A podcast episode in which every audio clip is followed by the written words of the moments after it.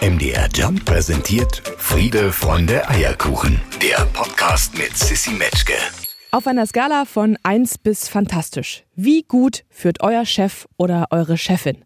Und was braucht's überhaupt, um ein Team so richtig gut führen zu können? Darum kümmern wir uns heute in Friede, Freunde, Eierkuchen und damit herzlich willkommen zum Podcast. Zu Gast ist heute eine Frau, die viele Jahre für eine der größten Krankenkassen Deutschlands gearbeitet hat, sich dann selbstständig gemacht hat. Also sie ist selbst eine Chefin, führt ein Unternehmen und, und das finde ich sehr interessant, sie bildet auch Führungskräfte aus. Also sie coacht die. Zu Gast ist Ilka Dekan. Ich freue mich sehr auf das Gespräch. Hello. Ich freue mich riesig, mit dir heute zu quatschen. Hi. ich habe mir schon von dir erzählen lassen, du kommst ursprünglich aus Meißen, also da wurdest du geboren, lebst aber in Dresden. Na, so da mit in der Mitte. Also wir wohnen ländlich in Weinböhler. Das soll das schönste Weinfest übrigens von ganz Deutschland sein. Es ist ein bisschen klein, aber sehr schön. Also ich lebe in Weinböhler, aber ja, bin hier in der Region unterwegs. Genau. Geil. Ilka ist seit circa äh, 30 Sekunden in der Show und hat uns direkt schon was über ihre Region mitgegeben. So habe ich mir das vorgestellt, liebe Ilka. Gern doch. Wie startet denn für dich ein perfekter Sonntag? Hast du überhaupt Sonntage in all diesen vielen Rollen? Mutter, Mentorin, äh, Chefin, wenn man so ein Unternehmen leitet, kann man sich da auch mal einen Sonntag richtig frei nehmen? Ja, das ist ja die Kunst der Stunde, ne? dass man tatsächlich auch mal sich selber Zeit nimmt, um zu reflektieren oder einfach mal nichts zu tun oder die Zeit mit der Familie zu verbringen. Und ja, der perfekte Sonntag startet echt mit frischen Brötchen aus der Bäckerei von nebenan, ähm, die wir meistens schon samstags holen und einfrieren. Das klingt vielleicht etwas komisch, aber dann sind die halt noch frisch. Ja, und mit der Familie tatsächlich gut in den Tag zu starten, mit Sonnenschein, wenn es geht. Ansonsten machen wir uns gute Laune mit bester Musik. Ah, das hast du gut gesagt, aber das ist natürlich alles auch, also theoretisch sollte man reflektieren und sich zurücknehmen und auch mal ausspannen. Aber wir sind hier eine ganz ehrliche Sendung, Ilka. Kannst du das wirklich ganz gut? Ich habe das sogar in meinem Kalender stehen, dass ich reflektiere. Also ich habe tatsächlich alle zwei Wochen mit mir eine halbe Stunde als Termin eingetragen, Freitagnachmittag, um wirklich zu überlegen, ähm, was kann ich noch besser machen, was lief aber vielleicht auch schon gut und was kann ich für die Zukunft lernen.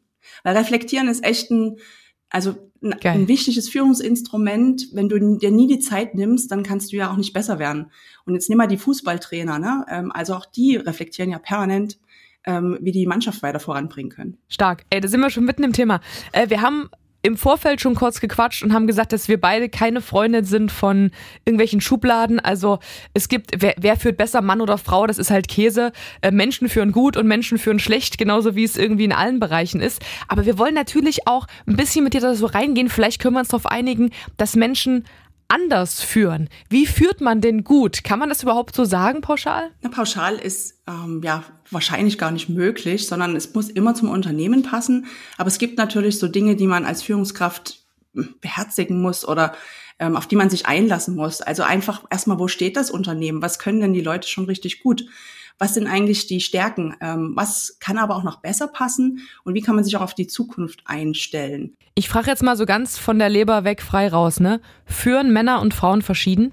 Na, es gibt, ähm, also das Pauschale, ne, das wollen wir ja weglassen. Ähm, es gibt quasi in der, der Kommunikation ähm, so zwei Systeme, also zwei Denksysteme und ähm, man schreibt das eine Denksystem mehr den Männern zu und das andere mehr ja den Frauen. Aber natürlich ähm, heißt das jetzt nicht, es ist bei allen gleich. Und das eine System, das ist so ein mhm. vertikales System. Das heißt, da geht es ganz viel so um Macht, um Status, auch um Wettkampf ähm, und man will so gewinnen. Ähm, Frage ich mich, wem das zugesprochen hm. wird. Wüsste ich jetzt gerade gar nicht. Fällt mir sehr schwer. Also du kannst es schon erahnen, genau, das schreibt man eher den Männern zu. Und das Horizont, horizontale System, da geht es eher um das zusammen Dinge entwickeln, das Wir-Gefühl. Und das Spannende ist, da geht es meist sogar eher um die Sachebene, also um was wirkliches das Thema gerade ist im Vergleich zu ja dem vertikalen System. Aber das das Ganze und das ist vielleicht wichtig zu wissen.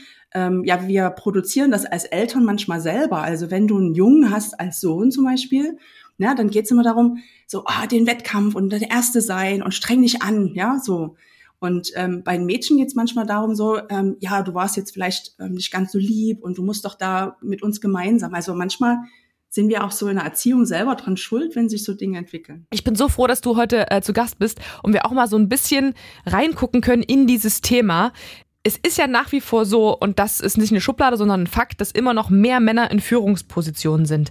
Ganz oft heißt es auch, dass die dann auch wieder Männer nachholen. Also wenn die entscheiden dürfen, äh, wer aufsteigt, dann holen die tendenziell auch eher Männer nach oben. Ich habe da jetzt keine fundierten Zahlen, sondern das ist so äh, Hören sagen. Ich habe es auch schon mal gelesen, aber kann dir jetzt gar nicht sagen, wo. Bin ich da auf dem Holzweg oder ist dem so? Es ist dem tatsächlich so und es ist ein Stück Branchen ähm, ja abhängig. In manchen Branchen ist die Frauenquote auch in den obersten Führungsetagen wirklich noch im einstelligen Bereich. In manchen sind es schon bei 30 Prozent.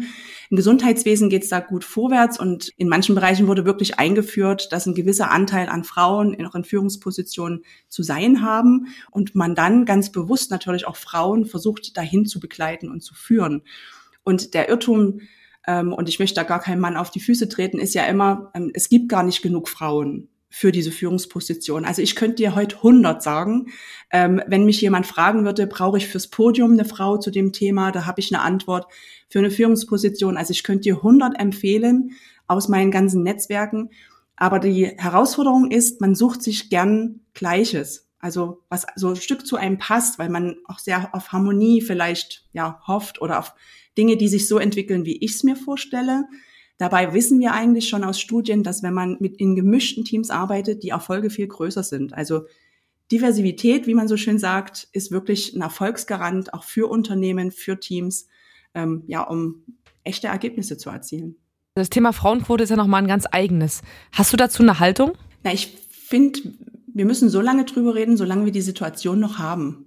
Und niemand will eine ja. äh, Quotenfrau sein ähm, irgendwie ja. gefühlt. Aber manche sagen auch, ich bin jetzt die Quotenfrau, mhm. aber ich kann es ja auch.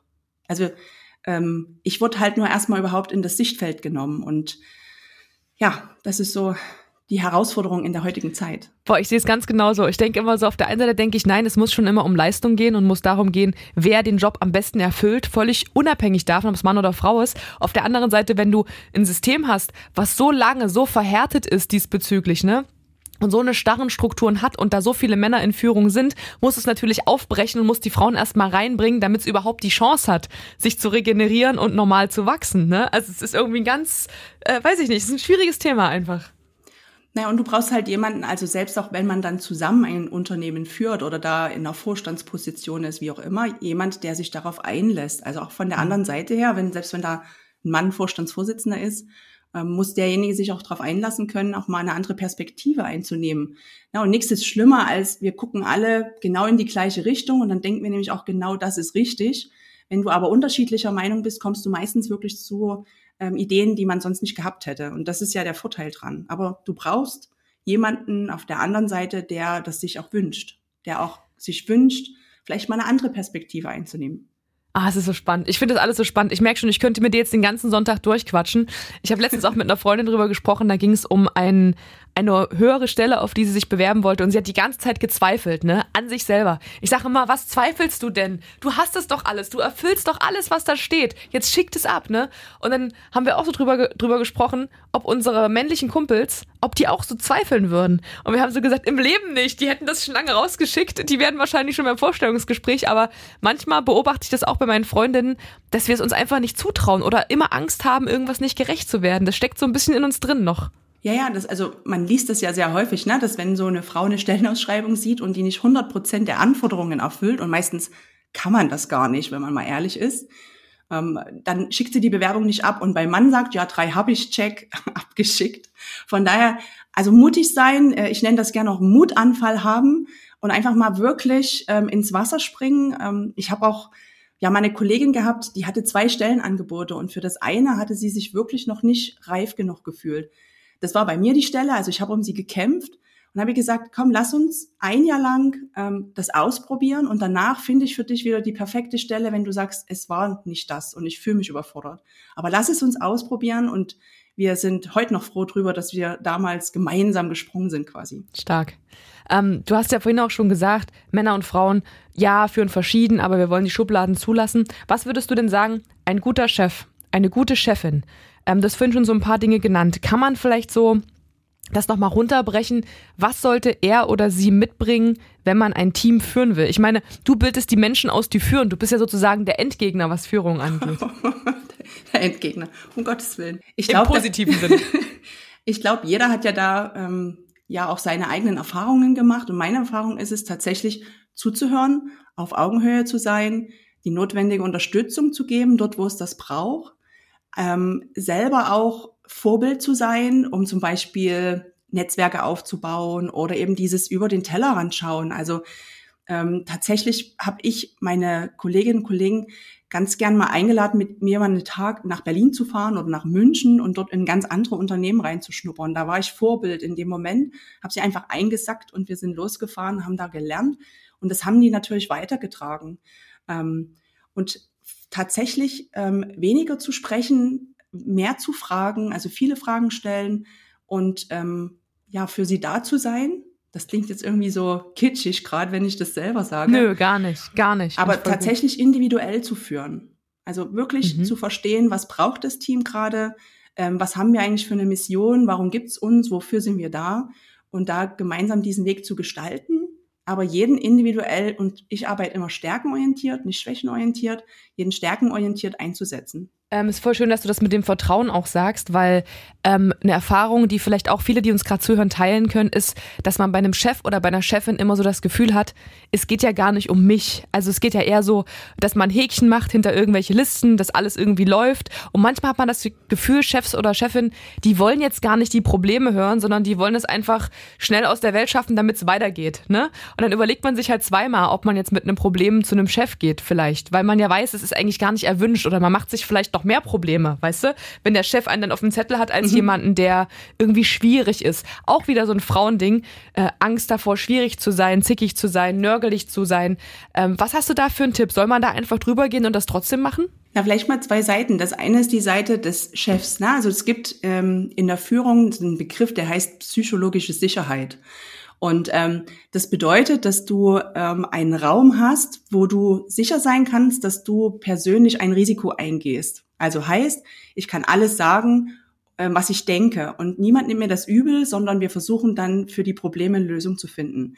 Wurde auch sogar untersucht, also psychologische Sicherheit ist auch wieder ein Erfolgsgarant für erfolgreiche Teams. Vielleicht kennt ihr das da draußen, ne? wenn man so in einer Sitzung sitzt, in einem Meeting und man überlegt so, kann ich das jetzt sagen? Was passiert mir dann? Dann gibt es keine psychologische Sicherheit. Also als Chef wichtig, dafür zu sorgen, dass der Raum da ist, dass man die Elefanten im Raum, die so unsichtbar sind, dass man die ansprechen darf. Ähm, und als Mitarbeiter das auch ein Stück einfordern. Und da würde ich empfehlen, gerade wenn man am Anfang vielleicht in ein Team reinrutscht, das erstmal eins zu eins zu machen und hinter verschlossenen Türen und dann kann man das ja versuchen zu steigern. Ne? Also auch Feedback ähm, langsam wachsen zu lassen, die Vertrautheit und das Vertrauen langsam wachsen zu lassen. Wenn wir dich schon zu Gast haben, Ilka, dann wollen wir natürlich auch hier ein bisschen Butter bei die Fische liefern und wir stehen ja alle völlig zu Recht auf Fakten. Wie viel mehr Männer sind denn immer noch in Führungspositionen als Frauen? Kann man das irgendwie sagen? Na, ich habe mal gelesen, 2021 ähm, waren, war nur jede dritte Führungskraft weiblich und das bedeutet ja noch nicht mal an der obersten Stelle. Und das ist echt in den Branchen ganz unterschiedlich. Also das reicht von einer einstelligen Zahl bis hin zu 30 Prozent in etwa. Und es ist wirklich sehr unterschiedlich. Also man kann ja einfach mal das Impressum aufrufen in verschiedenen Firmen und da mal schauen. Und es gibt auch Unternehmen, die haben sich ja diese 0% Frauenquote aufgeschrieben. Ähm, da möchte ich jetzt gar nicht drauf eingehen. Also die tatsächlich das als Ziel haben, 0% Frauenquote. Wow, okay, das lassen wir so stehen. Fragen aber noch an der Stelle, was muss denn jetzt passieren Richtung Gleichberechtigung? Was müssen wir machen, Ilka? Wie revolutionieren wir das System? Schwere Frage. Oder einfache Frage, ich weiß nicht. Also erstmal von den Frauen her. Ne? Liebe, liebe Frauen da draußen, wenn ihr Führungskraft sein wollt oder wenn ihr was bewegen wollt, ja, Blickt über den Tellerrand, baut euch ein Netzwerk auf, sucht euch Vorbilder, lernt von denen, sucht euch vielleicht auch einen persönlichen Mentor. Also ich äh, begleite zum Beispiel jedes Jahr zwei ähm, junge Menschen, das ist meistens eine Frau und ein Mann, ähm, um vorwärts zu kommen. Ähm, agiert. Das heißt, wartet nicht drauf, dass euch jemand eine Chance anbietet, sondern geht irgendwie in Vorleistungen, schlagt mal ein Projekt vor, also wirklich versucht, diese Leidenschaft selber erstmal voranzubringen, um sichtbar zu sein. Das ist erstmal wichtig. Und von Unternehmensseite, wir müssen wirklich lernen, dass gemischte Teams einen Mehrwert liefern, dass die erfolgreicher sind. Und ja, ich wünsche mir einfach, dass ähm, immer mehr Unternehmer, also ich sage jetzt wirklich bewusst Unternehmer, dies auch erkennen und fördern und fordern. Sehr gut. Ilka, mal weg von deiner äh, beruflichen Laufbahn. Wer ist denn bei euch zu Hause der Chef oder die Chefin? Die Kinder. Nein, ähm, also wir haben tatsächlich ähm, ich glaube, das ist bei vielen so. wir haben echt ein tolles, tolles, ausgeglichenes Familienverhältnis. Also wir besprechen auch tatsächlich Dinge in der Familie und treffen geme gemeinsame Entscheidungen, tatsächlich. Also wir machen, mein Mann und ich zum Beispiel, wir setzen uns alle drei Jahre immer hin und machen einen Plan und sagen dann, was passt uns gerade in unserem Leben nicht, ähm, was wünschen wir uns vielleicht anders? Und dann malen wir so in so einer Mindmap so über, also Überlegungen auf, was könnte wer tun, wie könnte sich wer verändern? Mein Mann hatte früher zum Beispiel eine große Zimmerei und hat dann entschieden, ähm, dass er viel zu wenig Zeit mit seinen Kindern verbringen kann und hat dann nochmal studiert und ist jetzt Sachverständiger im Holzbau und ähm, ja, hat noch eine kleine Firma aufgebaut, ähm, wo er gerade so eine Art Weltreisemesse veranstaltet. Voll schön. Klingt richtig, richtig gut. Wie sieht denn in der Familie Dekan so ein perfekter Sonntag aus? Was, was, was macht ihr? Wie lange schlaft ihr? Was esst ihr? Wo geht ihr hin? Na, meistens schlafen wir tatsächlich ein Stück länger. Momentan haben wir einen Welpen. Das heißt, wir stehen wieder ein bisschen eher auf. Ne? Ähm, Erzähl uns alles über den Welpen. Was für eine Rasse, wie heißt der und äh, was, was macht der, wie oft am Tag macht der rein und äh, überhaupt? Na, wir haben den jetzt erst seit vier Wochen. Ähm, ist ein Rhodesian Ridgeback, der ist jetzt halt zwölf Wochen alt. Ähm, ist eine kleine Wildsau, wenn man es so nett sagen darf und er bringt schon unser Leben durcheinander, aber wir sind sehr happy, dass wir ihn damit haben. Genau. Und unser perfekter Sonntag, ja, wir stehen halt normalerweise wirklich ausgeschlafen auf, ähm, dann entspanntes Frühstück. Bei uns gibt's immer viel Obst und leckere Brötchen, wenn du das so genau wissen willst. Ja. Ähm, und dann gehen wir meistens halt eine Hunderunde. Also das heißt, ähm, bis zum Mittagessen sind wir immer draußen, machen irgendeinen Spaziergang durch den Wald, ähm, auf irgendwelche Berge. Wir sind sehr Naturliebhaber quasi. Und ja, und am Nachmittag passiert dann immer irgendwas. Schwimmen gehen, manchmal auch faulenzen, je nachdem. Du hast gerade Mittagessen auch gesagt. Ähm, jeder Gast hier in dieser Sendung bringt eine Rezeptidee mit. Irgendwas, was er oder sie gut kochen kann, was wir dann vielleicht nachkochen können. Jetzt bist du dran. Also ich bin ja als Unternehmerin auch manchmal viel beschäftigt und es gibt was, was total einfach ist und das sind so Quiche-Rezepte. Also die mache ich am liebsten. Das heißt, du hast einen Blätterteig. Wenn ich jetzt ne, viel unterwegs bin, habe ich den im Kühlschrank gekauft.